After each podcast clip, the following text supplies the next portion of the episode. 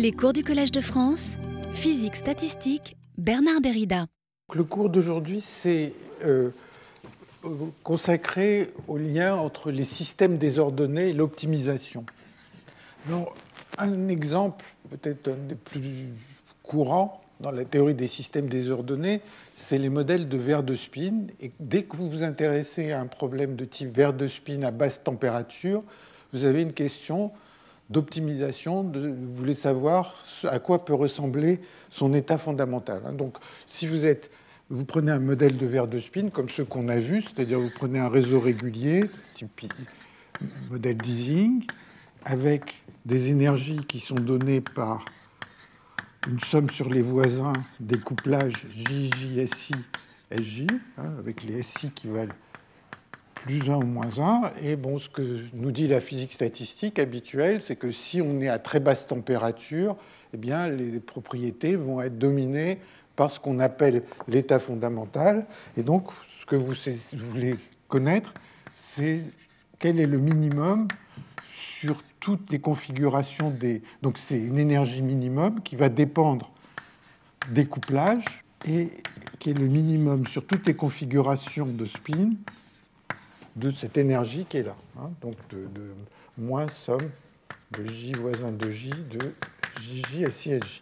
Donc ça, c'est la recherche du fondamental. Et euh, c'est une question d'optimisation. Il faut trouver quelle est la configuration ou quelle est l'énergie atteinte quand on va minimiser ceci sur toutes les configurations de spin. Alors, le cas euh, auquel on s'intéresse le plus souvent quand on s'intéresse au verre de spin, c'est un cas où la distribution des couplages est symétrique. Par exemple, une distribution gaussienne. Ici, je vais surtout parler d'une distribution gaussienne, mais beaucoup de choses que, je vais dire euh, peuvent s'adapter sans trop de difficultés au cas d'autres distributions, par exemple des distributions où les couplages prennent deux valeurs possibles, plus J ou moins J. Donc, on va prendre une distribution gaussienne. Alors, la première chose, c'est que l'énergie euh, minimum, c'est l'énergie libre à très basse température. Si la température tend vers zéro, la seule la configuration qui va dominer la fonction de partition c'est les configurations qui minimisent l'énergie. Et par conséquent, comme on avait vu lors du premier cours que l'énergie libre est auto-moyennante, eh bien, l'énergie du fondamental est aussi auto-moyennante. Alors maintenant, la question, c'est comment le calculer? On voudrait calculer ce E min, ou en fait, on voudrait calculer E min divisé par n. Hein. Quand on dit que c'est auto-moyennant, ça veut dire que quand il y a un très grand système, eh bien, cette quantité-là va ne pas dépendre de la configuration, euh, va prendre une valeur typique qui va être la même pour toutes les configurations avec probabilité 1. Alors, comment le calculer?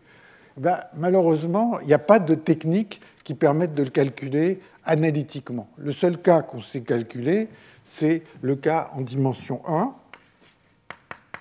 Et la raison, elle est très simple, c'est qu'en dimension 1, on peut minimiser euh, cette somme d'une manière simple, c'est en disant le spin SI plus 1, il vaut le signe de JI plus 1 SI. Donc, en prenant cette règle, eh bien, on a une somme de termes dans l'énergie. On va arriver à trouver une configuration qui minimise chacun des termes. Dès que la dimension est plus grande que 1, eh bien, on n'arrive pas à minimiser tous les termes simultanément donc il faut choisir quel terme va être minimum et, certains termes ne prendront pas leur valeur minimum. ça, c'est ce qu'on appelle la frustration. Donc en dimension plus grande que 1, essentiellement, il n'y a pas de méthode analytique, c'est trop dur. Même la méthode des répliques dont on avait parlé est trop dure. Et à ma connaissance, hein, je ne crois pas que quelqu'un sache par une méthode de réplique calculer ce minimum en dehors de la situation de champ moyen. Donc si on fait réplique, c'est trop dur, mais avec le champ moyen, avec en plus l'approximation de champ moyen, de champ moyen, alors il y a toute cette théorie de champ moyen des verres de spin qui permet de, de faire des calculs, et je reviendrai un peu là-dessus. Ce que donne la méthode des répliques, avec le champ moyen, dans sa version telle que je l'ai présentée euh, dans le premier cours, c'est-à-dire la, version Edwards-Anderson, eh bien, elle donne une valeur E min, donc qui vaut racine de 2 E min sur n, qui vaut racine de 2 sur pi fois racine de z. donc ça, c'est le calcul symétrique des répliques dont je vous avais parlé un peu au début. On avait vu qu'on a un système avec, quand on fait des répliques, eh bien, le, on se ramène à une espèce de système pur, plus compliqué, puisque sur chaque site, il y a n spin, il faut prendre la limite n tend vers 0. Bon, on peut faire ça, et ça, conduit à ce genre de résultat. Et il y, a, toute une affaire sur la théorie de champ moyen des verres de spin, dont il sera question une autre année, euh, justement pour montrer que cette cette expression n'est pas, pas satisfaisante et qu'on peut faire beaucoup mieux. Et donc il y a eu énormément de développement au cours des 40 dernières années à, ce propos. Alors, dans la mesure où on ne sait pas calculer, euh, on n'a pas de méthode exacte pour calculer euh, ce minimum, en fait, ce qu'on peut faire sans trop de difficulté, c'est de trouver des bornes. Alors, euh, on peut trouver donc pour cette quantité E min sur n, hein, je vais prendre la valeur absolue, eh bien, euh, on peut trouver des bornes, et donc je vais essayer d'expliquer rapidement comment on peut trouver ces bornes. Une borne inférieure, en fait, de valeur absolue de E min sur n. Donc, en fait, bon, vous attendez à ce que l'énergie minimum soit en général négative. Donc, euh, une borne inférieure de cette quantité, en fait, c'est une borne supérieure de l'énergie. Et pour trouver une énergie qui est au-dessus du minimum, en fait, il suffit d'exhiber une configuration particulière. Alors, une façon de faire ça, c'est de construire votre réseau euh, pas par pas. Donc, euh, je vais rajouter les sites les uns après les autres. Au moment où je rajoute ce site ici, donc ce site S, ce spin S, eh bien ce spin S, il est, en, il est relié par deux liens à des sites qui ont été euh, rajoutés auparavant. Donc, il est rajouté, j'agrandis un peu cette chose-là, il y a le spin S, il y a le spin SA qu'on a déjà mis, SB, il y a un couplage JB et JA, et on décide que le spin S, il va essayer de minimiser l'énergie qui le relie aux sites qui sont déjà présents sur le réseau. Donc ça, ça va dire que une énergie inf, une borne inférieure de cette quantité-là, eh bien, ça va être simplement intégrale de dJA, dJA, dJB de euh, ρ de A, ρ de JA, ρ de JA, ρ de JB fois SA JA plus SBJB. Essentiellement, on, satisfait les deux liens, et donc on va mettre une valeur absolue ici pour, euh, pour euh, cette somme. Enfin bon, SA, SB. Et ça, on peut remplacer ça par la valeur absolue de la somme. Donc essentiellement, chaque fois qu'on rajoute un site, eh bien, on va, euh, chaque fois qu'on rajoute un site, on va essayer de, de minimiser l'énergie dû à ces deux liens. Bon, et on continue comme ça. Et donc, d'une certaine manière, on construit comme ça le, le, réseau. Et donc ça, ça conduit, à, dans le cas gaussien, à une énergie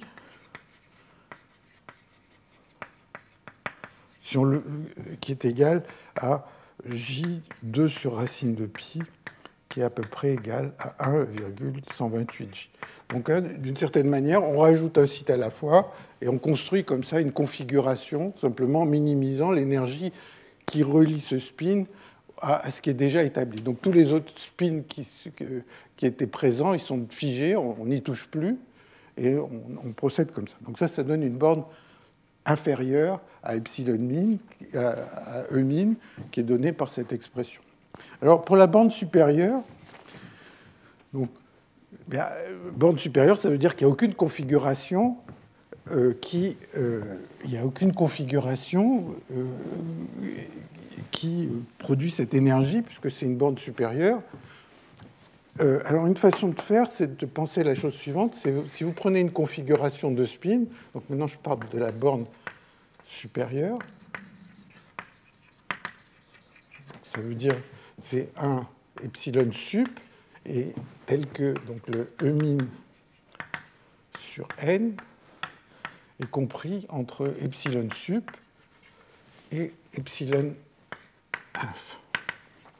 Alors une façon simple d'obtenir une borne supérieure qui peut se généraliser à pas mal d'autres problèmes d'optimisation dont on va discuter plus tard aujourd'hui, eh bien, c'est de dire voilà, j'ai l'énergie d'une configuration, qui est la configuration de spin, est donnée par, comme on l'a vu tout à l'heure, somme sur les voisins de JJ, SI, SJ. Et donc l'énergie d'une configuration, c'est une somme de variables, puisque j'ai pris des couplages qui sont gaussiens, c'est une somme de variables gaussiennes, et par conséquent, la, distribution de l'énergie d'une configuration individuelle eh bien, est donnée par euh, ça va être une gaussienne. Hein, si j'ajoute des gaussiennes, hein, si, JJ est gaussien, JJ fois SISJ, qui qui est juste un signe, est aussi gaussien. Et donc, c'est une somme de variables gaussiennes. Et donc, la probabilité que l'énergie d'une configuration soit égale à E, ça va avoir une distribution gaussienne qui est E puissance moins E carré sur NJ2 sur racine de pi NJ2. Hein, les coefficients qui sont là, c'est assez facile. Je compte combien de liens il y a dans mon système. N, il y a NZ sur 2 liens termes dans cette somme. Z, c'est le nombre de coordinations. Et donc, euh, bon, j'ai oublié de mettre un Z ici. Euh, et donc, la variance, euh, il suffit de prendre la variance d'un J, de le multiplier par le nombre de termes, et ça donne ce résultat-là. Donc ça, c'est la probabilité d'une configuration.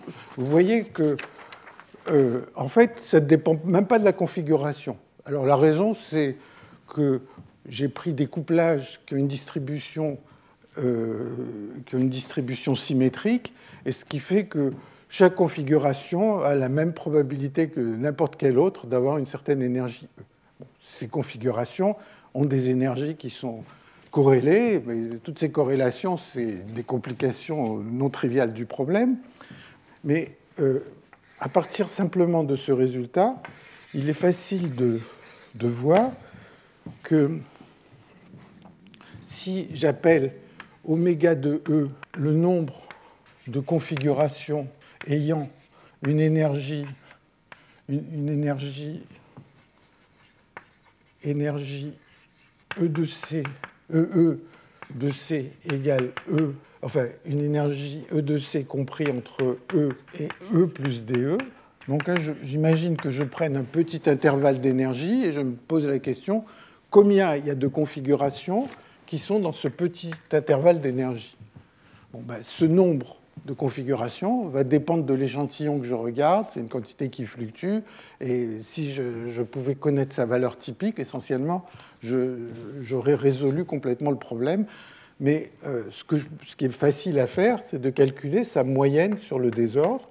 Sa moyenne sur le désordre, ça va être juste le nombre total de configurations fois ce P de E qui est là, c'est-à-dire E puissance moins E carré sur NJ2Z, avec ceci, NJ2Z, et puis DE. Donc dans un petit intervalle d'énergie E et E plus DE, le nombre de configurations, euh, le nombre de configurations dont l'énergie va tomber dans cet intervalle est donné par ça. ça c'est alors si peut-être que je, je, dit juste comment euh, on peut faire ce calcul, mais enfin, il peut être totalement évident, mais enfin, vous dites oméga 2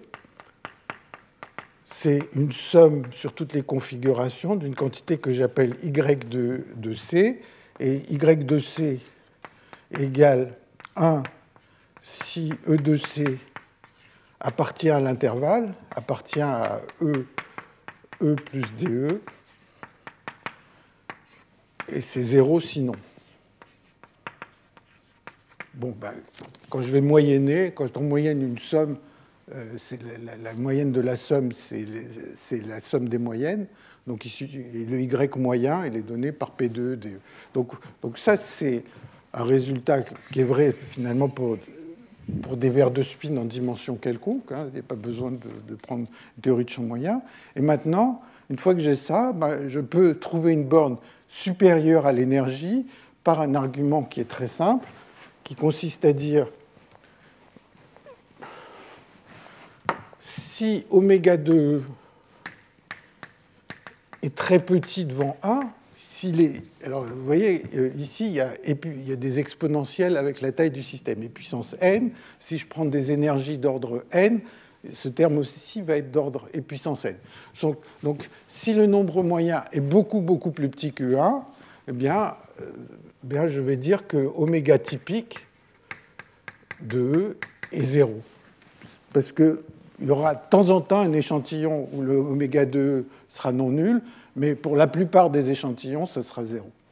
Et puis sinon, si oméga 2 est beaucoup plus grand que 1, eh ben, essentiellement, c'est là que, le problème est difficile, parce qu'il euh, peut y avoir en moyenne beaucoup d'énergie, beaucoup de niveaux d'énergie à un certain endroit, mais ça peut être une espèce de, euh, de grande famille comme ça. Très rarement, il y a une famille énorme qui arrive dans, cet intervalle et qui fait que la moyenne est très grande alors que euh, la valeur typique est zéro. Il pourrait en général y avoir rien, mais de temps en temps une espèce de bouffée avec énormément de niveaux d'énergie qui arrivent. Et donc, quand le nombre moyen est plus grand que, beaucoup plus grand que 1, eh bien, essentiellement, euh, on peut, ne peut rien dire. Bon, mais ceci permet, le, cas où le nombre moyen est beaucoup plus petit que 1, permet de conclure, de trouver une borne supérieure, c'est-à-dire qu'on sait que l'énergie ne va pas dépasser une certaine valeur qui va être euh, le moment où le nombre moyen se met à décroître exponentiellement, et donc ça, ça conduit à une valeur qui consiste simplement à dire je, veux annuler ce terme-là, ce qu'il y a dans l'exponentiel, et donc ça donne racine de z log 2 fois j. Donc, ce que je raconte là, ça permet d'avoir à la fois des bornes supérieures et des bornes inférieures pour l'énergie du fondamental, de manière assez élémentaire. Vous voyez que ce n'est pas des calculs très compliqués, mais le calcul précis par des méthodes analytiques n'existe pas euh, en dimension fine. Alors juste, j'ai fait un petit tableau pour, à propos de ce problème de verre de spin qui permet justement de comparer les valeurs. Alors bon, après, enfin, les physiciens aiment bien de faire des calculs assez précis, et donc euh, dans le cas gaussien, en utilisant différents algorithmes, plus ou moins des algorithmes directement à température zéro ou d'autres qui vont prendre une température finie, essayer de voir ce qui se passe en extrapolant à température zéro, les valeurs euh, donc, disons, par des algorithmes. Je, vais en, dire euh, quelques mots plus tard. Bon, ben, en dimension 1, il n'y a pas besoin d'algorithme puisqu'on sait résoudre le, problème. Ça vaut racine de 2 sur pi. Donc, hein, j'essaye de dire ce que vaut E min sur n divisé par j.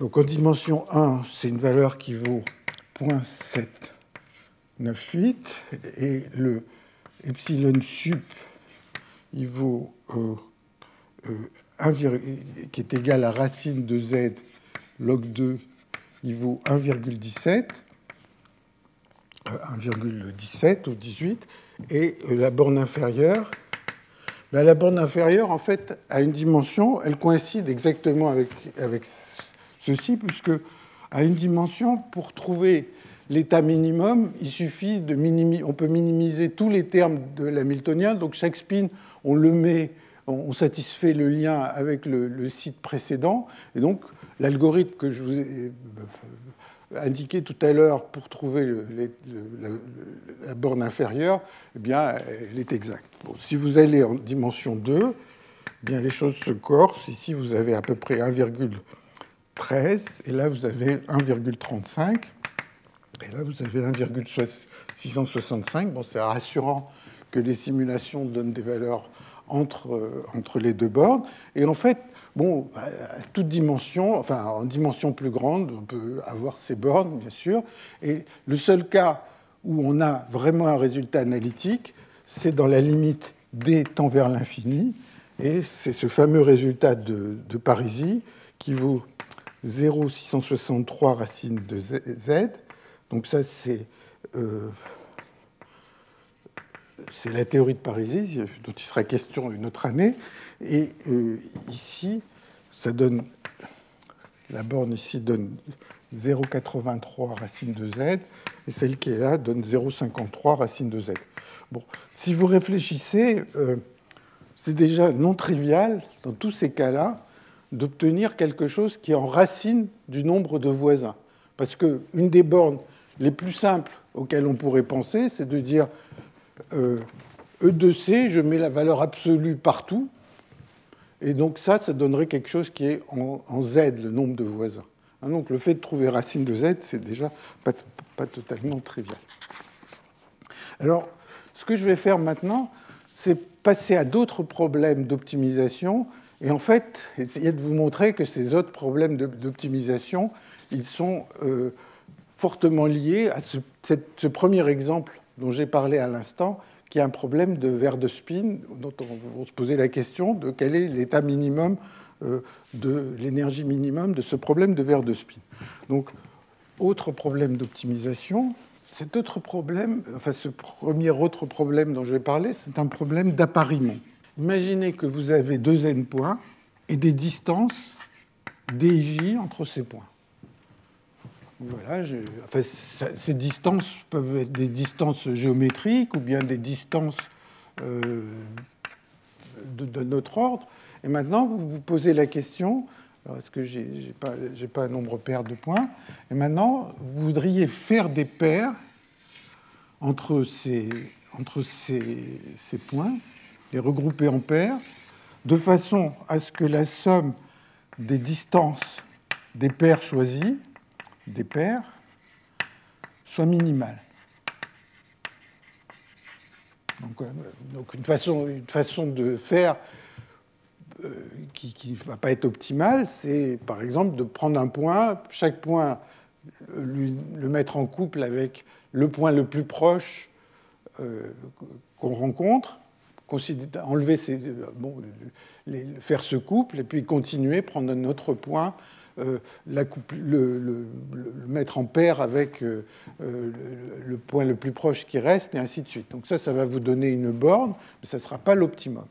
Alors, dans les années 80, Mézard et Parisi ont montré comment attaquer ce problème par des méthodes de, de, réplique, par les méthodes de réplique, par les méthodes de la physique statistique des systèmes désordonnés. Donc c'est dans les années 85, je crois. D'ailleurs, il, y a ce livre enfin, de Mézard, Parisi, Virasoro où il y a beaucoup d'exemples de ce type. Alors, donc ça, c'est un problème d'optimisation. Il y a beaucoup de configurations, comme tout à l'heure. Là, vous pouvez faire des paires, de nombreuses paires. Euh, il y a toutes sortes d'arrangements possibles.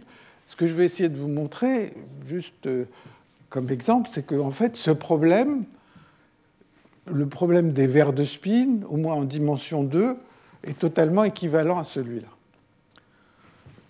Euh, alors, ce qu'ont fait Mézard et Parisi, hein, c'est de considérer des distances qui étaient des nombres aléatoires. Qui étaient... Le problème est beaucoup plus difficile, si vous voulez, si vous mettez des vraies distances réelles, c'est-à-dire que les distances vont avoir des corrélations. Par exemple, si vous prenez quatre points, euh, si, les distances entre euh, vous avez des corrélations entre les distances quand vous êtes en géométrie. Je ne vais pas essayer de l'expliquer parce que je vais m'embrouiller un peu, mais, mais c'est ce qui se produit.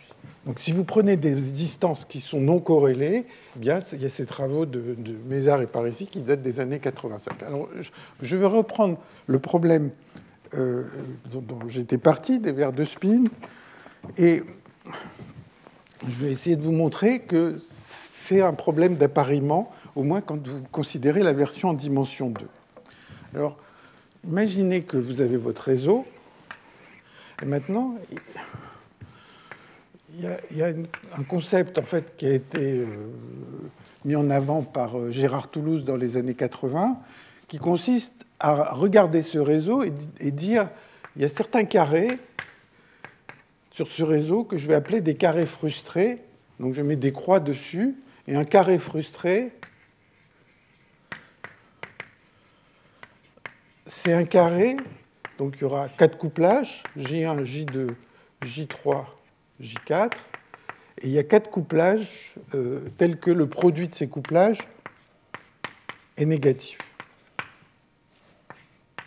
Donc il y a deux sortes de carrés. Il y a des carrés euh, où je vais mettre une croix, je, fais le tour de ce carré, je regarde les couplages le long de ce carré, et si le produit est négatif, je mets une croix. Si le produit est positif, je ne mets pas de croix.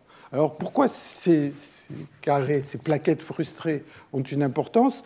Eh bien, si j'essaye de minimiser l'énergie juste de ce carré, je ne me pose pas la question de, l'énergie globale du système, mais si j'essaye de minimiser l'énergie de ce carré, bon, ben, je vais procéder, je vais dire, voilà, là, il y a le spin, euh, le premier, je vais, je vais partir d'un spin, euh, euh, des cas de spin, je vais orienter le spin euh, suivant en essayant de satisfaire le lien.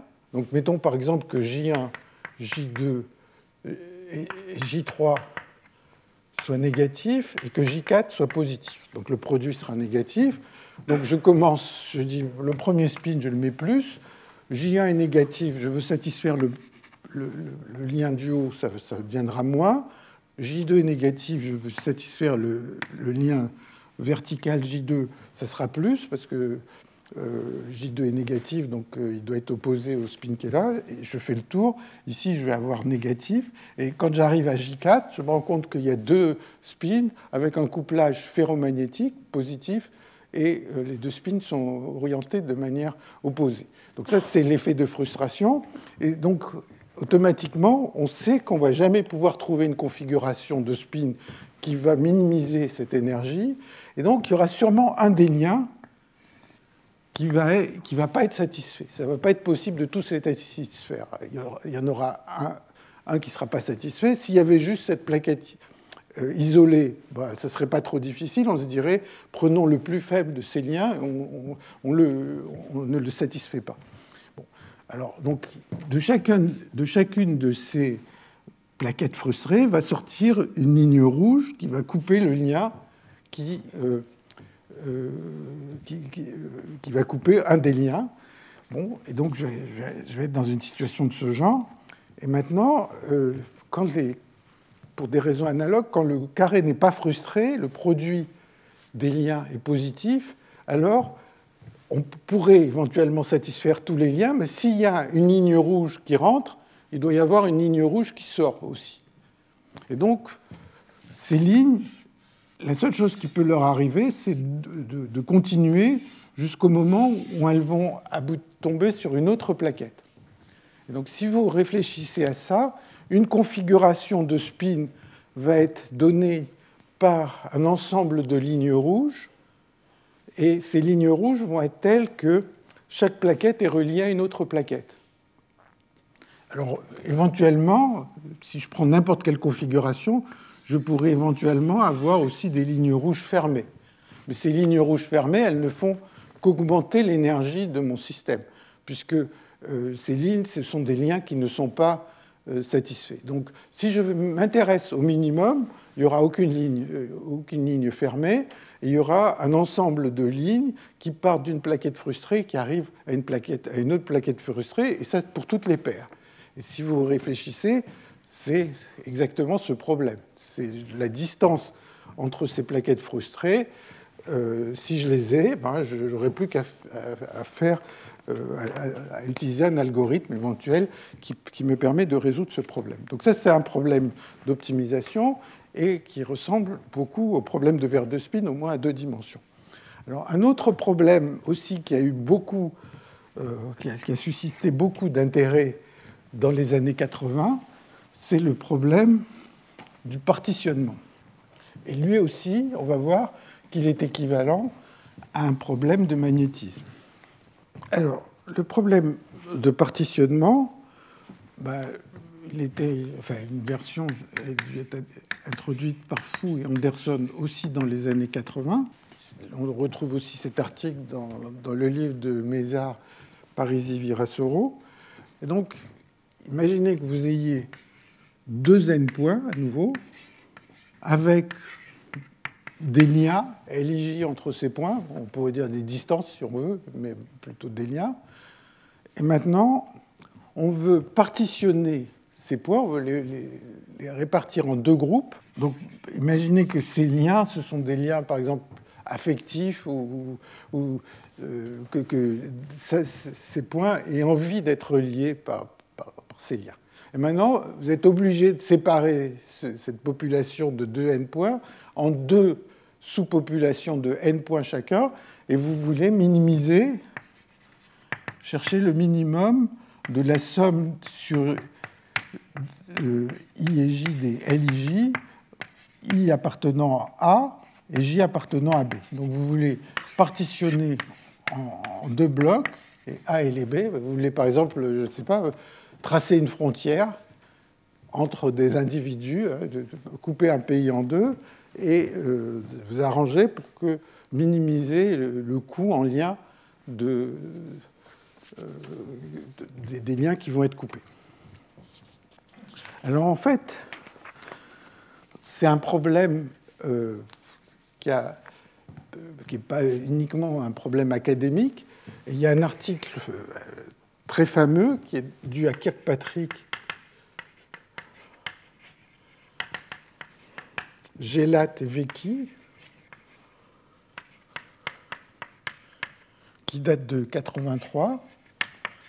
En fait, cet article, je vais noter le nombre de fois où il est cité dans la littérature, mais il est cité, je ne sais pas, 25 ou 30 000 fois, ce qui, bon, pour, pour vous donner une idée, la plupart des chercheurs qui passent toute leur vie en sciences sont jamais cités autant de fois sur tous leurs articles. Et là, un seul, euh, un seul article est cité à un nombre comme ça considérable de fois.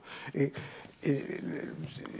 cet article, essentiellement, euh, se pose la question de trouver, d'essayer de trouver le minimum, ou se rapprocher aussi près que possible de ce minimum, mais dans un but qui est la conception d'ordinateur. Donc ils disent, euh, essayons de se poser un problème, enfin c'est un problème qui se pose, vous voulez concevoir un, ordinateur et vous avez des tas de circuits intégrés qui sont reliés les uns aux autres. Et maintenant, il faut placer ces circuits intégrés sur une carte, les positionner euh, dans l'espace de façon à minimiser les distances LIJ entre le circuit intégré I et le circuit intégré J et LIJ, c'est par exemple le flux d'informations qui va passer de l'un à l'autre. Donc des, circuits intégrés qui interagissent peu, vous pouvez les mettre loin. Ceux qui interagissent beaucoup, vous avez intérêt à les mettre à proximité. Donc c'est simplement le positionnement de ces circuits intégrés sur des cartes. Et donc si vous imaginez la situation, vous avez simplement à les disposer sur deux cartes eh vous allez avoir à mettre les uns sur une carte, les autres sur une autre carte, il va y avoir ces distances. je, caricature un peu la problématique, mais un, des grands succès de cet article, c'est d'avoir pris un cas précis qui se pose et d'avoir fait des simulations, utilisé les méthodes de, mécanique statistique pour essayer de résoudre ce problème. c'est un problème qui a beaucoup d'importance et qui a fait le succès de, leurs auteurs. Mais euh, ce problème de partitionner, on l'a déjà rencontré la semaine dernière quand on s'est intéressé au problème du champ aléatoire. Donc je vais essayer de vous montrer que le partitionnement, pas forcément en deux groupes de taille égale, mais le partitionnement, c'est un problème de champ aléatoire. Donc je vous rappelle, le problème de champ aléatoire, c'est on avait une énergie qui est donnée par moins somme sur les I voisins de J, donc un couplage ferromagnétique. Et puis il y avait un, champ aléatoire qui pouvait aller dans, euh, dans euh, n'importe quelle direction, positive ou négative. Je prends toujours des, spin d'easing aujourd'hui. Et euh, le HI est donné par une distribution, par exemple gaussienne, mais enfin on imagine qu'on prend une distribution symétrique, par exemple.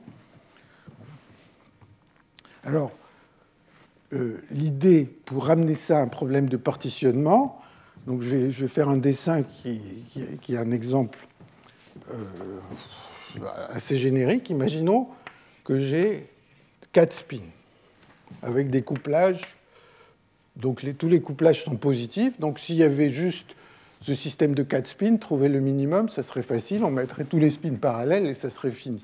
Mais il y a en plus ce champ magnétique.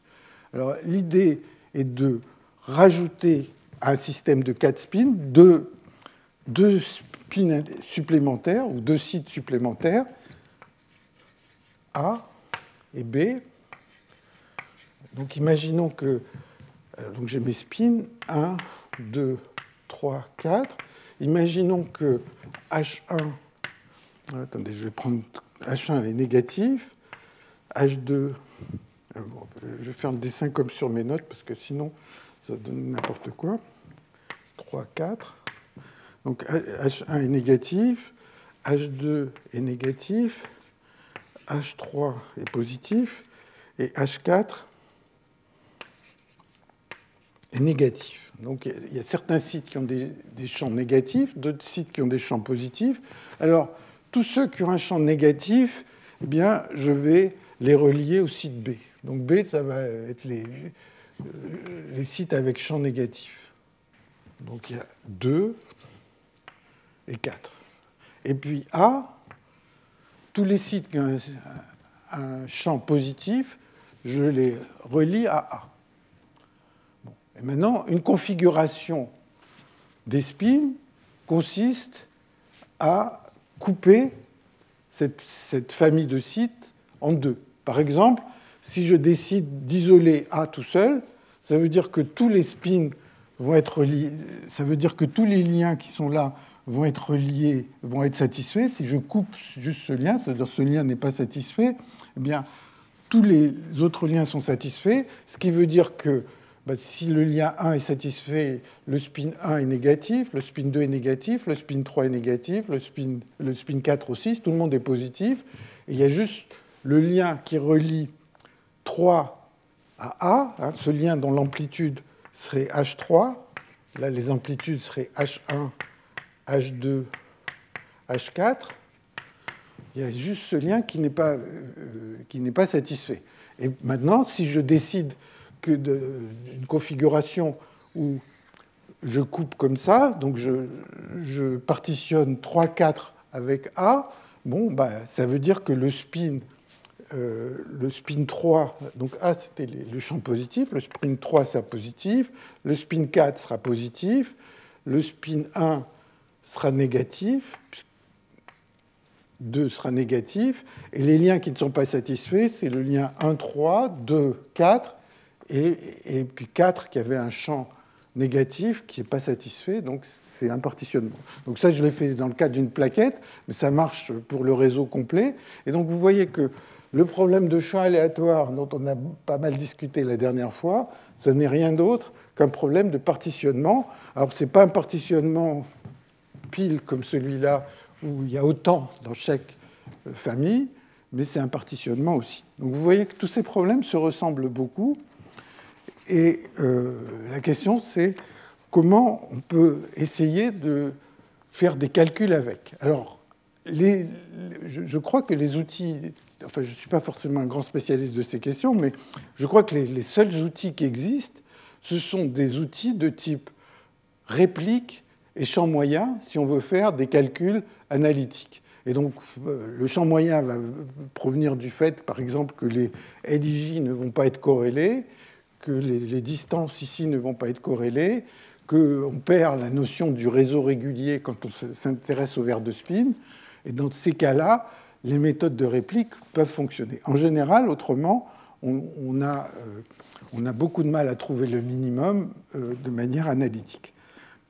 Par contre, il y a un certain nombre d'algorithmes qui existent, et ces algorithmes, ils, ils fonctionnent de manière plus ou moins efficace selon la difficulté du problème. Alors, donc, je vais parler des algorithmes et après je, vais parler de ce qu'on peut faire dans des simulations. Alors, les algorithmes. Alors, les gens qui s'intéressent à des problèmes d'optimisation, euh, bien, euh, ils posent la question de en combien de pas d'ordinateur on peut trouver la solution, on peut trouver le minimum absolu. Donc ça, c'est une première option de se dire je veux absolument trouver le, minimum absolu. Il y en a une autre qui consiste à dire ben, j'aimerais bien trouver quelque chose qui est proche du minimum, pas forcément le minimum absolu, mais qui est quand même pas mal. Hein. Pour positionner par exemple les circuits intégrés, bon, si vous avez 1% de plus euh, de coût par rapport au minimum absolu, mais que vous le trouvez facilement, ben, vous êtes relativement satisfait. Donc les algorithmes qui cherchent absolument le minimum, ceux qui veulent trouver le minimum absolu, pour le minimum absolu, eh bien, ils se, ils se euh, distinguent en plusieurs catégories. Il y a ceux pour lesquels le temps de calcul augmente de manière polynomiale, polynomiale avec la taille du système. Les, problèmes euh, les plus difficiles, c'est ceux qui s'appellent NP. Donc, ça veut dire qu'il n'existe pas un algorithme déterministe polynomial qui permet de le trouver. Donc ça, c'est les problèmes plus difficiles. Après, il y a des, catégorisations sur lesquelles je ne vais pas, dans des détails sur lesquels je ne vais pas rentrer. Il y a les problèmes NP complets dont on montre qu'ils sont euh, équivalents les uns aux autres, etc., qui font partie de cette famille. Mais bon, un exemple pour lequel on peut trouver relativement facilement le minimum, c'est un problème dont on avait parlé, j'avais parlé d'une année précédente, c'est un problème de chercher un chemin optimal dans un milieu désordonné. Donc, je vous rappelle ce dont il s'agit. Vous imaginez que vous avez un carré, problème de polymère dirigé, et que sur chaque IA, vous avez une énergie epsilon b qui est tirée au hasard. Et maintenant, si vous prenez un chemin qui va d'un chemin dirigé qui va euh, d'un sommet au sommet opposé euh, sur, ce, euh, sur ce réseau, eh bien, vous dites que l'énergie de ce chemin W, c'est la somme des, liens qui sont visités par ce chemin W. Donc vous pouvez vous dire, voilà, j'ai un très grand réseau avec grand N sites, et je voudrais savoir quelle est la façon de trouver l'énergie du meilleur chemin, le meilleur chemin. Alors ceci, c'est relativement facile. On peut progresser, on peut faire un peu ce qu'on a fait tout à l'heure, c'est-à-dire construire le réseau l'un après l'autre. Quand je vais rajouter, en fait, je vais me poser la question, pour chaque site, quelle est l'énergie minimum pour atteindre ce site, n'importe lequel, pas forcément le, le point euh, opposé en partant de A. Bon, bah, c'est clair que pour atteindre les sites qui sont les plus proches, c'est assez facile de savoir quelle va être l'énergie du chemin qui va de A à son voisin. Bon, il n'y a qu'une seule énergie. Pour aller à un point un petit peu plus éloigné, il va y avoir un choix de trois chemins. Mais en fait, il suffit d'écrire une récurrence sur ce qui se passe à une distance moins 1. S'il y a un point qui m'intéresse qui a une certaine distance d de A, eh bien, il suffit que je sache ce qui se passe pour les points qui sont à une distance d-1, un pas, plus, un pas avant, et d'écrire une récurrence. Et ça, ça va me donner l'optimum. Donc j'imagine que quand j'ai un point, je ne sais pas, euh, D ici, il y a le point B et C, eh bien, supposons que je connaisse l'énergie minimum, euh, peut-être j'aurais pas dû l'appeler C, CD et euh, F. l'énergie minimum pour arriver en D, donc j'ai un point D qui est là, qui est quelque part, D, un point E qui est là, ou C, pardon, et puis le point F qui est là. Donc si je connais l'énergie minimale pour arriver en D et pour arriver en C, eh bien, je vais avoir une petite minimisation pour trouver le chemin minimal qui arrive en F. Et donc j'aurai E F égale minimum de E D plus, je vais appeler cette énergie epsilon D, cette énergie epsilon C, ED plus epsilon D et EC plus epsilon C. Donc ça, c'est un algorithme qui va vous donner, en un temps qui est proportionnel au nombre de sites dans le système, vous allez trouver le minimum facilement. Par contre, les problèmes de, de satisfaisabilité dont il va être question tout à l'heure dans le séminaire de Guilhem Semerjian, où des problèmes comme le voyageur de commerce sont des problèmes où la difficulté n'augmente pas, euh, n'augmente pas euh, polynomialement, ici ça augmenterait linéairement, mais n'augmente pas comme un polynôme de la, taille du système. Alors, les problèmes de satisfaisabilité, bon, il va en parler, mais c'est aussi des problèmes euh, qui ont une importance pratique énorme.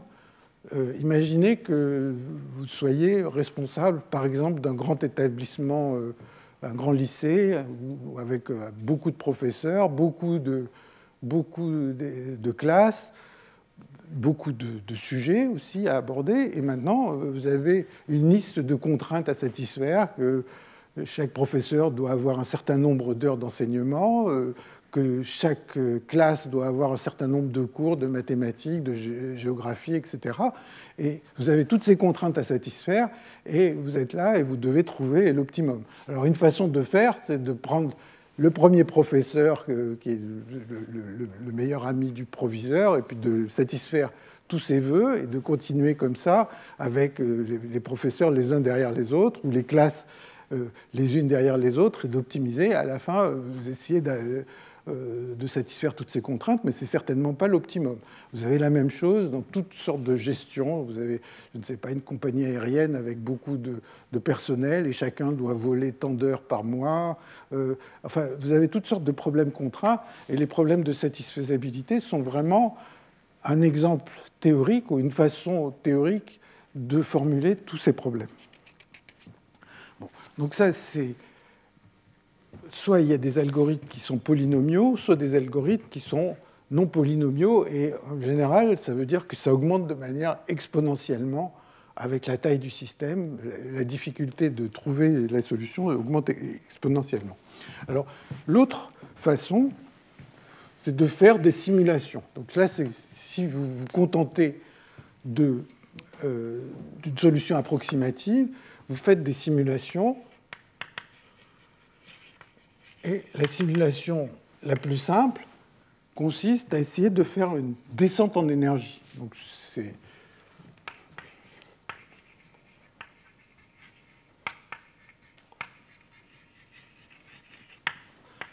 la descente en énergie, si je repars du problème d'aujourd'hui, avec lequel j'ai commencé aujourd'hui, qui est que l'énergie est égale à moins somme sur I voisin de J de JJ, SJ, SI, euh, bon, ben, ça consiste à faire la chose suivante.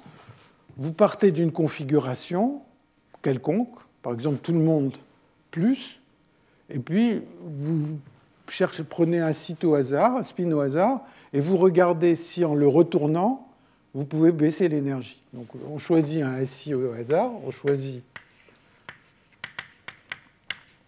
un, site I au hasard,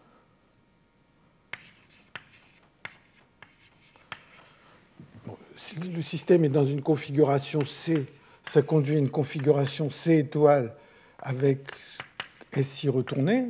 Donc hein, vous êtes dans vous partez d'une certaine configuration ou à un certain moment de l'algorithme, vous êtes dans une certaine configuration, vous essayez de retourner un spin. Bon, est-ce que l'énergie est plus basse, si oui, ben vous prenez cette nouvelle configuration. Si l'énergie est plus haute, vous ne retournez pas ce spin. Et vous continuez comme ça, en visitant un grand nombre de fois le réseau, jusqu'au moment où il n'y a plus personne qui bouge, le système est bloqué. Et donc là, ça va vous donner euh, une borne, euh, une, borne euh, inférieure à E min sur n, hein, une borne inférieure à la valeur absolue ou une borne supérieure à l'énergie du fondamental, puisque vous allez aboutir à une configuration bloquée, et cette configuration ne peut pas être améliorée en retournant un spin. Alors maintenant, vous pouvez vous dire, mais pourquoi j'ai pris euh, euh, cette dynamique qui consiste à retourner un spin? Vous pourriez vous dire, non, je ne prends pas un spin, je prends un petit bloc de 4 ou de 8 spins, et je regarde toutes les configurations que je peux obtenir en retournant ce bloc de 8 spins. Bon, ben, je vais faire mieux. Et bon, donc ça, c'est une façon d'essayer de fabriquer comme ça une approximation du fondamental. Alors, le problème, c'est que le système se bloque, et il se bloque sur ce qu'on appelle des états métastables. Et les états métastables, c'est des états tels que, en retournant un spin, à partir du moment où j'ai choisi une dynamique possible, hein, donc je me limite là au, cas où on retourne un spin à la fois, encore une fois, on pourrait faire des retournements plus, importants. Et c'est sûr que si on s'autorise tous les mouvements possibles, on va aboutir au minimum. Mais ici je me limite au cas où on retourne un spin, c'est des états tels que chaque spin, c'est les solutions de cette équation, somme de JJ euh, à. Donc ici, c'est pour chaque site, il y a une équation, donc il y a n équations, et vous pouvez vous poser la question de combien il y a de solutions à ces équations. Donc combien il y a de configurations SI, hein, les JJ sont des variables gelées, combien il y a de configurations SI qui vérifient ces, équations. Et ça, c'est ce qu'on appelle des états métastables. Et ces états métastables, eh bien, en général, il y en a un nombre exponentiellement grand. Pour un problème de verre de spin comme celui avec lequel j'ai commencé, eh bien, vais, comment je les ai appelés? J'ai appelé phi n le nombre d'états métastables, c'est-à-dire le nombre de choix des spins tels que ces n équations soient vérifiées. Eh bien, en général, ce phi n, en moyenne, si je moyenne sur tous les couplages, il augmente exponentiellement. Mais le phi n, alors avec mettons, un certain A ici, mais le phi n typique, il augmente aussi exponentiellement, mais avec un autre taux. C'est-à-dire que si je moyenne le nombre, je vais trouver un taux exponentiel, mais pour l'immense majorité des échantillons, eh bien, ce nombre exponentiel sera beaucoup plus petit. Donc, alors ces euh, calculs, en fait, qui sont un peu sophistiqués, mais qui sont des calculs assez standards dans la théorie des systèmes désordonnés, ils ont commencé à être faits dans les années 80 par Bray et Moore. Et ils apparaissent dans beaucoup de, situations, en fait, des versions, des versions de ce genre de calcul apparaissent beaucoup dans la théorie des réseaux de neurones. Alors juste pour mentionner un cas où ce genre de question peut se résoudre, c'est le cas à une dimension. Même à une dimension, il y a beaucoup de solutions de cette équation, hein, donc de ces équations. Et euh, le, donc c'est J voisin de I, hein, bien sûr. Bon, et c'est un des, à ma connaissance, c'est un des rares cas où ces nombres peuvent être calculés. Je vais juste expliquer très brièvement comment.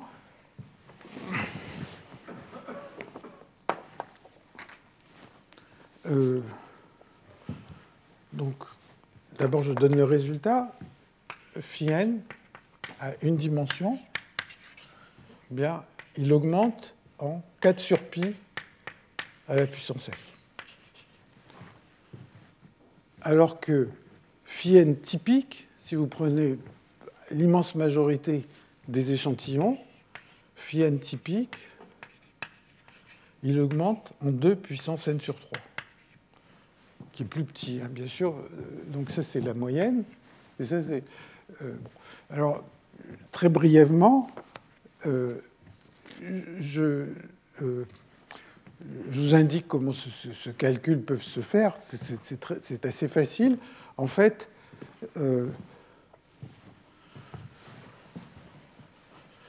une, façon de faire ce calcul, mais c'est sûrement pas l'aspect le plus important dans cette théorie des systèmes désordonnés, c'est de dessiner en fonction de i la valeur absolue de j i plus 1. Si on est à une dimension, donc je dessine en fonction de i ces valeurs. Donc là, il y a i, i plus 1, etc. Donc je vais avoir des, des, choses, des valeurs comme ça euh, qui vont monter, Euh, les couplages sont aléatoires. Donc je vais avoir, en fonction de i, euh, des points comme ça.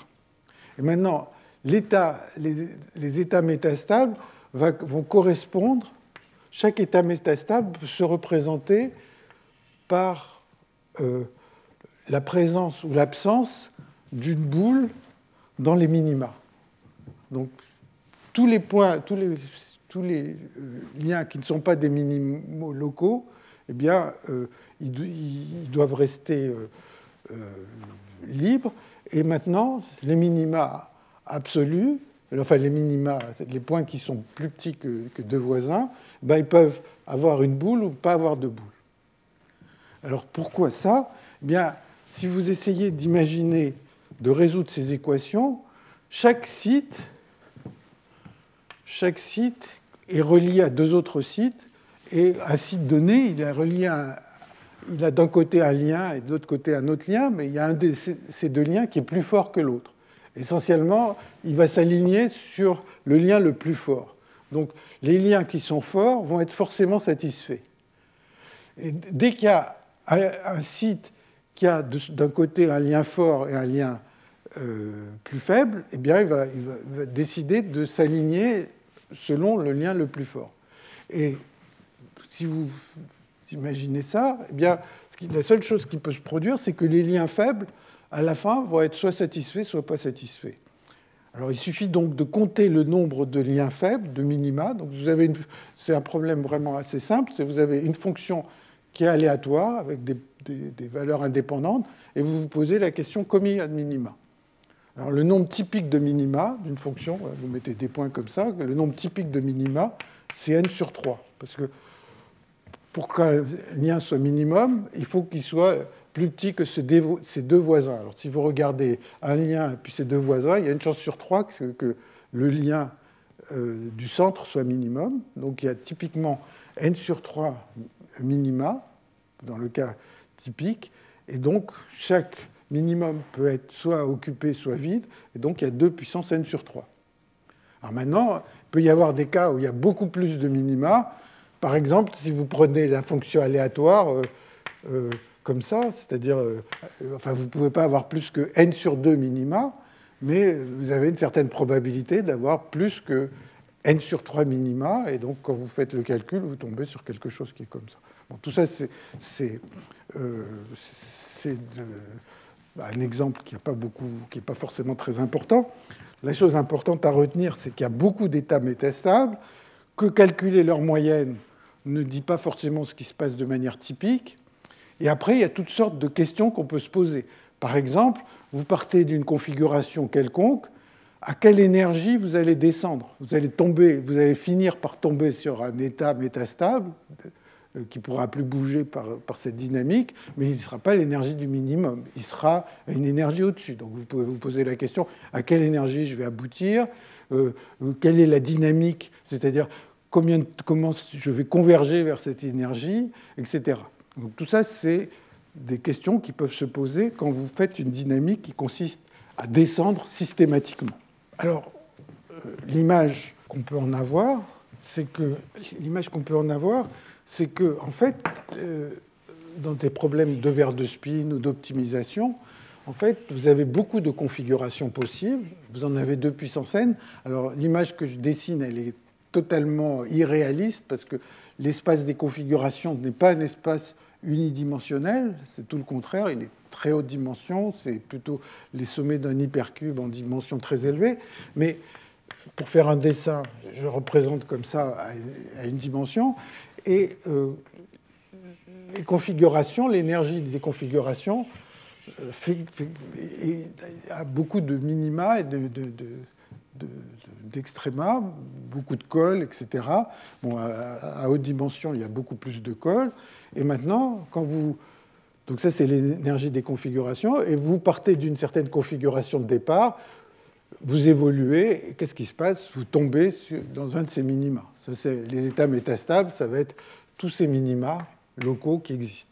Et si vous êtes intéressé par le minimum absolu, bah, il y a assez peu de chances de l'obtenir.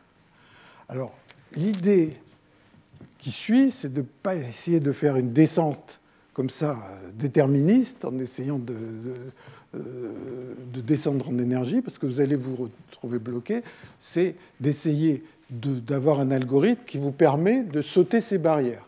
Donc ça, c'est ce qu'on appelle le recuit simulé. Et donc, tout à l'heure, je parlais de cet article de Kirkpatrick et de ses collaborateurs en 83 qui ont proposé d'utiliser ce recuit simulé qui consiste à faire essentiellement quelque chose qui est très habituel pour les physiciens, c'est-à-dire une méthode Monte-Carlo. Et cette méthode Monte-Carlo, elle permet à l'algorithme de franchir ces barrières. Donc comment il fonctionne hein, Je vous rappelle la méthode de, dite de métropolis, qui consiste à faire la chose suivante, à fabriquer une suite de configurations au cours du temps. Vous partez d'une configuration quelconque au cours du temps. À un certain moment, vous proposez, vous êtes à l'instant T dans une configuration, vous construisez une configuration que j'appelle C étoile obtenu à partir de C en faisant une petite modification. Par exemple, si la dynamique, c'est de, retourner un spin à la fois, ben, C étoile, c'est une configuration obtenue en retournant un des spins, choisi au hasard, par exemple.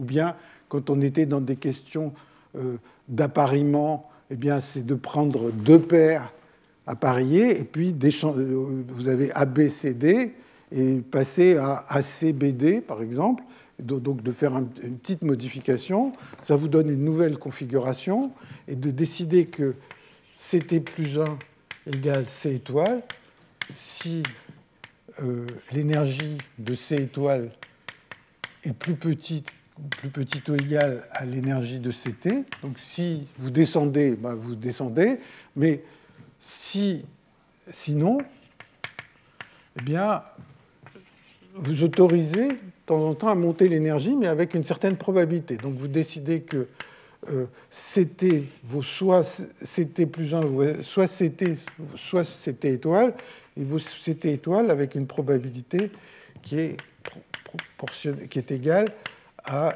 e puissance moins E moins E de CT sur la température. Donc vous introduisez la température. La température, c'est une sorte d'agitation thermique qui va faire que, de temps en temps, vous arrivez à remonter une barrière.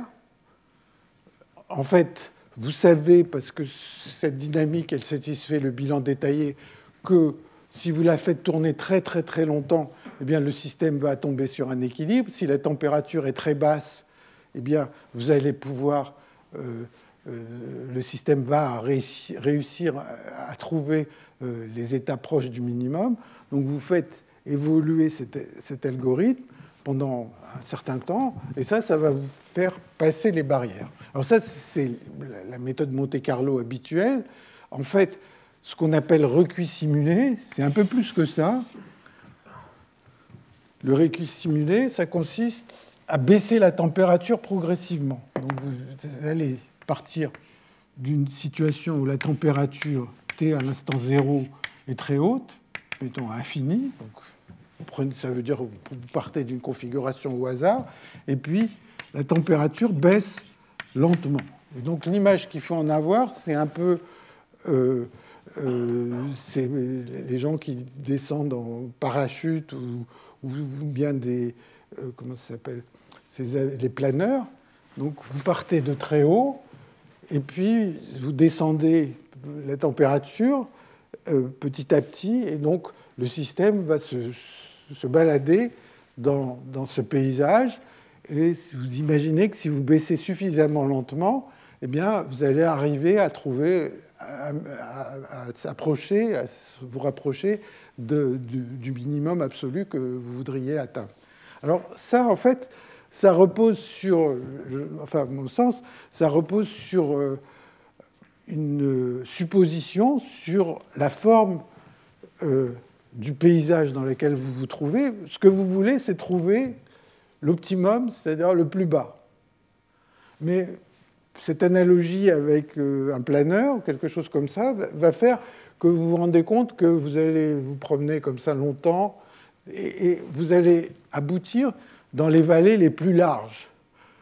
Plus, plus si, si vous êtes dans une situation, par exemple, comme celle-là, où il y a une vallée très étroite et puis à côté, il y a une vallée beaucoup plus large, bon, ben, votre planeur, il va descendre, mais il y a toutes les chances qu'il va tomber euh, dans cette région. Donc en fait, ça veut dire que ce genre de méthode va marcher d'autant mieux que le paysage est relativement régulier. Si vous avez un paysage qui est extrêmement euh, accidenté, eh bien, il y a de fortes chances que vous ayez beaucoup de mal à trouver le minimum absolu. Mais ça, c'est ce qu'on appelle le recul simulé. Donc, c'est ce qui a été mis en œuvre par Kirkpatrick et ses collaborateurs. Alors, en fait, cette image euh, de cette descente en température, euh, on peut le voir comme un, algorithme pour euh, trouver le minimum, mais en fait, cet algorithme, il est intéressant parce que la, vraie physique fonctionne comme ça. Quand vous refroidissez un verre de spin, eh bien, le vrai verre de spin, lui aussi, il est, il est dans un paysage compliqué comme ça, et il va se piéger, non pas dans le minimum absolu, mais il va se piéger dans des minima relatifs, prendre du temps pour, pour en sortir, retomber dans des minima un peu plus profonds, et ainsi de suite. Et ça, ça conduit à toutes sortes de, de, phénomènes intéressants, de dynamique, de vieillissement, euh, qui vont faire que le système n'arrive jamais à trouver vraiment le minimum absolu, mais va avoir une dynamique de plus en plus lente parce qu'il va se retrouver piégé dans des pièges de plus en plus profonds et, il aura de plus en plus de mal à sortir de ces pièges. donc ça, c'est méthode de recul simulé, c'est une façon de chercher l'optimum pour euh, l'énergie minimum pour des problèmes de verre de spin ou pour d'autres problèmes euh, d'optimisation. Alors, il y a un autre algorithme que les gens ont essayé, je le mentionne rapidement, c'est euh, ce qu'on appelle l'algorithme quantique adiabatique. Donc ça, c'est un algorithme qui, enfin, les gens l'ont simulé sur des, sur des ordinateurs classiques, mais en principe, c'est l'algorithme qui, le jour où il y a des ordinateurs quantiques, devrait permettre de, euh, de trouver ces minima beaucoup plus vite que, que euh, les méthodes dont j'ai parlé jusqu'à présent. Donc c'est l'algorithme. Donc je vais juste expliquer rapidement la façon dont ça fonctionne. Quantique, adiabatique. Donc ça, ça a été introduit, enfin, un des articles qui est beaucoup cité, hein, je ne suis pas spécialiste, c'est de Fari, euh, Goldstone, il, y a, six auteurs, Preda à la fin, qui, qui datent de 2001. Et donc la question, c'est la même que celle que j'ai posée tout à l'heure, au départ, c'est j'ai un problème, je veux chercher le minimum. Hein. donc prenons par exemple le modèle des verres de spin avec lequel j'ai commencé. Je voudrais chercher l'énergie minimum de ce problème-là. I voisin de J. Alors l'idée, c'est d'utiliser la physique quantique et de se dire, euh, je vais euh, introduire un certain Hamiltonien, H qui va dépendre du temps, et laisser le système évoluer selon les lois de la mécanique quantique, c'est-à-dire l'équation de Schrödinger. Donc mon système va être représenté par une fonction d'onde, et la physique quantique, en mettant les i au bon endroit, c'est HT. L'idée, c'est de partir, de construire un Hamiltonien qui dépend du temps et qui va me permettre de trouver le minimum de, euh, de, cette fonction. Hein, ici, il y a n spin. Donc, en fait, l'Hamiltonien va être euh, une matrice. Hein. C'est une matrice qui dépend du temps, et je prends un vecteur, je fais évoluer ce vecteur avec une matrice qui dépend du temps, et a priori, euh, si je choisis bien le H, je vais arriver à trouver l'état fondamental. Alors, l'idée, c'est de prendre pour H quelque chose qui a cette forme, 1 sur T, H0. Enfin, on a deux Hamiltoniens, l'un qui va être assez trivial et l'autre qui va correspondre euh, à l'énergie qui m'intéresse. Plus T, sur T0 fois H1. Et pour H0, il y a l'Hamiltonien. Donc, euh, l'Hamiltonien. Euh, d'abord, il faudrait dire quel est l'espace possible. Donc, c'est un espace de dimension 2 euh, puissance n. Donc, le psi c'est un vecteur de 2 puissance n composantes. Et donc, la façon dont il faut se le représenter, c'est dans le, dans c'est en prenant une base qui est formée par, par les S1Z, S2Z, S3Z. Bon, c'est euh, je, vais prendre par exemple s'il y avait trois spins, parce que sinon je, vais m'embrouiller dans les notations. Donc ça serait C, plus, plus, plus, plus, plus, plus, plus, C, plus, plus, moins, plus, plus, moins, etc. Et puis euh, moins, moins, moins, à la fin, c'est moins, moins. Donc si j'ai trois, trois sites, trois spins, je vais avoir un, un vecteur qui a huit composantes et les S+, c'est les composantes du spin S1Z, S2Z, S3Z. Voilà, j'ai un système de 3 spins ou n spins avec une fonction d'onde comme ça. Et maintenant, pour H0, eh bien, on choisit euh, somme sur I des SIX. Donc ça, c'est des opérateurs SIX. Et pour H1, on choisit moins, alors peut-être je vais mettre moins là, moins somme des JJ SIZ. Donc on a un problème, on a un Hamiltonien, HT, que j'ai écrit ici. Bon, il y a, donc ça c'est aussi des opérateurs. Je ne sais pas si je les écris comme ça. Et donc vous avez un opérateur qui dépend du temps et euh, à l'instant initial, ben, voilà cet opérateur. Alors si on cherche l'état fondamental, c'est-à-dire la valeur propre euh, qui a euh, l'énergie minimum, eh bien ça va correspondre à avoir tous les C+, C-, etc., tous égaux. Donc ça va être l'état où toutes les configurations sont possibles, hein, avec les mêmes amplitudes. Donc vous partez de la, configuration où tous les états sont, sont égaux. Euh, quand le temps sera égal à T0, il n'y aura plus que H1. L'état fondamental, c'est celui que vous cherchez. Et toute l'idée, la physique quantique, c'est de dire, c'est ce qu'on appelle euh, euh, la méthode adiabatique, c'est-à-dire que si vous êtes dans un état fondamental et que vous changez très lentement votre, votre Hamiltonien, eh bien, le système va suivre l'état fondamental. Et donc, vous imaginez que si vous prenez T0 très grand, eh bien, d'une certaine manière, le système est dans l'état fondamental, il va y rester, et donc, euh, progressivement, vous allez vous retrouver dans l'état fondamental qui vous intéresse. Donc ça, c'est l'idée de cet algorithme. Pour que ça marche bien, il faut que les niveaux soient suffisamment, qu'il n'y ait pas de croisement de niveaux, ou que les niveaux ne se rapprochent pas trop.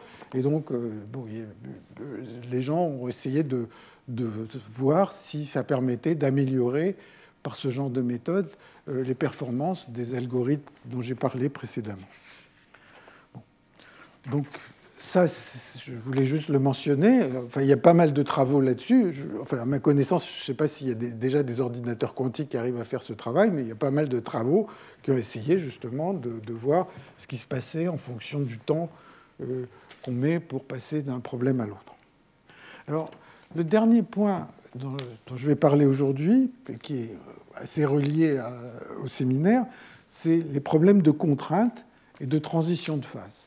je vais euh, je pense que Guilhem va parler plutôt des problèmes de satisfaisabilité, entre autres, et là, je vais essayer de parler d'un aspect de ce problème euh, qui est euh, relié au, au, réseau de neurones et à des problèmes que se posent qui se pose en, intelligence artificielle. Mais en fait, ce qui se passe, c'est que euh, beaucoup des raisonnements, beaucoup des, du point de vue qualitatif, eh bien, tous ces problèmes se ressemblent beaucoup et présentent des difficultés qui sont analogues les, les, uns avec les autres. Alors, ça, c'est problème de contrainte et transition de phase.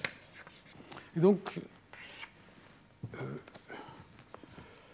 un des problèmes qui se pose dans les théories des réseaux de neurones, c'est le problème de l'apprentissage. Donc ce que vous voulez faire, c'est, vous avez une liste d'exemples, je vais être un peu plus précis dans une seconde, vous avez une liste d'exemples et vous voudriez que votre euh, réseau de neurones, euh, donc pour chacun de ces exemples, vous dites, voilà, quelles sont les données du problème et quelle est la réponse correcte à ce problème, et vous voudriez que votre réseau de neurones apprenne tous ces exemples. Ce n'est pas qu'il juste fasse la liste de tous les exemples qu'il a vus et puis qu'il mémorise euh, euh, la bonne réponse, mais vous voudriez qu'il trouve une espèce de logique à tous ces exemples et qu'il soit capable non seulement de répondre juste à tous les exemples qu'il a déjà vus, mais aussi qu'il soit capable de les généraliser. C'est ce que finalement l'éducation, c'est vraiment ça apprend un certain nombre de choses, mais à bout de certains temps, on est capable de généraliser les choses.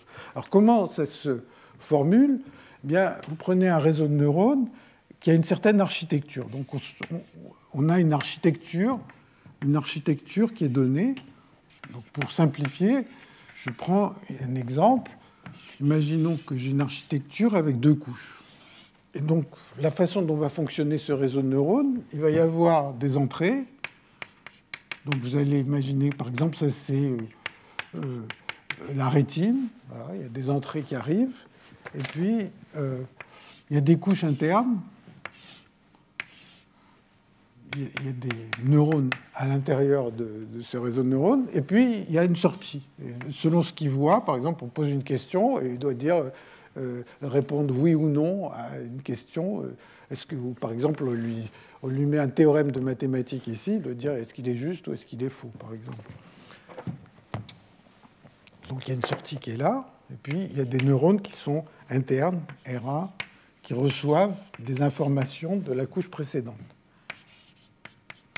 Et bon, pour simplifier, alors peut-être pas, pas, pas, le même nombre de neurones à chaque couche, donc la façon dont ça fonctionne, c'est que chaque couche reçoit des informations de la couche supérieure et puis euh, ça va donner un état. Donc la façon dont ça fonctionne, c'est enfin, un modèle, hein, c'est de dire que le RI va être donné par le signe de somme des JJEJ, et puis S, la sortie, va être le signe des sommes de I de KI L'architecture est donnée et l'apprentissage va consister à essayer de choisir ces couplages de façon à ce que, pour différents exemples, le réseau de neurones donne, euh, les bons résultats. Donc, la façon dont ça se présente, c'est je vais te donner des exemples. E1, EN, une entrée, et la sortie qui est correcte, qui correspond à cette entrée. Voilà, quand, normalement, je voudrais que le réseau, quand je lui présente cette suite de données à l'entrée, hein, sous forme binaire, eh bien, il me, donne cette réponse, pas une autre réponse. Et puis, si je voulais juste un exemple, euh, ça serait sans doute facile. Et maintenant, je voudrais savoir, est-ce qu'il y a des choix de ces couplages pour que, à chaque exemple, ça me donne la bonne sortie? Alors, en général, je n'ai pas un seul exemple, euh, parce que si j'avais un seul exemple, il n'y aurait qu'une seule sortie, il n'y aurait pas besoin de tout ça. Je dirais, voilà, la sortie et, ça, et c'est fini. Alors maintenant, il faudrait avoir une longue liste d'exemples, E1 mu, En mu, et on se donne la sortie S Et donc, ça c'est le nombre d'exemples, indicé par mu, hein, mu compris entre 1 et n. Et maintenant, la question, c'est une question d'optimisation. Est-ce que je peux trouver des couplages, KIJ, JJ, KI, qui vont permettre à ce réseau de neurones de répondre juste à tous ces exemples? Pour chaque exemple, quand je lui présente cette entrée, il va fonctionner. Bon, là, j'ai mis les signes, on peut imaginer des fonctions plus compliquées. Il va fonctionner, il va me sortir quelque chose. Et ce que je voudrais, c'est qu'il me réponde juste à tous ces exemples. Alors, manifestement, euh, quand le nombre d'exemples est petit, eh bien, ça va se passer facilement, il va trouver une solution. Et donc, l'image à laquelle on s'attend, c'est la chose suivante c'est que quand on augmente le nombre d'exemples, bon, ben, au début, il va y avoir beaucoup de solutions, faciles à trouver. Puis à partir d'un certain moment, il va y avoir encore des solutions, mais plus difficiles à trouver. Et ces solutions, elles sont dans un espace des phases, l'espace de tous ces couplages JJ et KI. Il peut y avoir différentes situations. Il peut y avoir des situations dans ce grand espace des phases, les solutions soient regroupées toutes dans une petite région de cet espace des phases. Alors il faut arriver à la trouver. Mais il peut y arriver, arriver des situations où les solutions, en fait, sont sous forme de, petits paquets, mais qui sont très éloignés les unes des autres et euh, aussi très difficiles à trouver. Alors donc les questions qu'on se pose, c'est comment se situent toutes ces solutions quand il y en a, les unes par rapport aux autres, quel est le temps qu'il faut pour les trouver. Là, ça va être rapide, là, ça va devenir beaucoup plus long. Et puis, quand vous êtes au-delà, il y a un moment où il n'y a plus de solution. Pourquoi? Parce que peut-être que les exemples que vous donnez sont trop compliqués par rapport à l'architecture que vous avez prise au départ. Supposez que ces exemples proviennent d'un être humain euh, qui n'a pas deux couches, mais beaucoup plus de couches, et que vous voulez que ce réseau de neurones apprenne tous ces exemples, ben à un moment, il va faire des erreurs. Et quand vous êtes au-delà, ici, vous pouvez vous poser la question, malgré tout, s'il fait des erreurs, mais je voudrais qu'il fasse le minimum d'erreurs possibles. Et donc là, on est encore dans un problème du même genre que les verres de spin dont on a parlé tout à l'heure. Comment choisir les couplages ici? Donc, en termes de réseau de neurones, ça s'appelle plutôt des synapses, parce que c'est ce qui les relie un neurone à un autre neurone. Comment choisir ces synapses? De façon à ce que, pour une liste d'exemples donnés, eh bien, euh, le nombre d'erreurs, le nombre d'exemples pour lesquels l'architecture qui est là-bas répondra, euh, donnera euh, la mauvaise réponse, soit minimum. Donc tout ça, c'est des problèmes d'optimisation. Il y a ces questions de transition de phase, et beaucoup de ces problèmes, en fait, ont été traités au cours des, dernières années, depuis, je dirais, bien une trentaine d'années, sous différentes formes. Pour les réseaux de neurones, ça date d'une trentaine d'années. Pour ces problèmes de satisfaisabilité qui ressemblent, c'est un peu plus récent, et ont été étudiés en particulier par les méthodes des répliques, et ont été beaucoup simulés par certaines des méthodes que j'ai à peine ébauchées aujourd'hui. Donc voilà, je vais m'arrêter là aujourd'hui. Je vous remercie. Et donc, euh, juste après, il va y avoir euh, ce séminaire de Guilhem Semerjian qui va parler de ces problèmes de satisfaisabilité, qui est un grand sujet qui s'est beaucoup développé depuis une vingtaine d'années et dont il est un, un des meilleurs experts. Merci. Retrouvez tous les contenus du Collège de France sur www.colège-2-france.fr.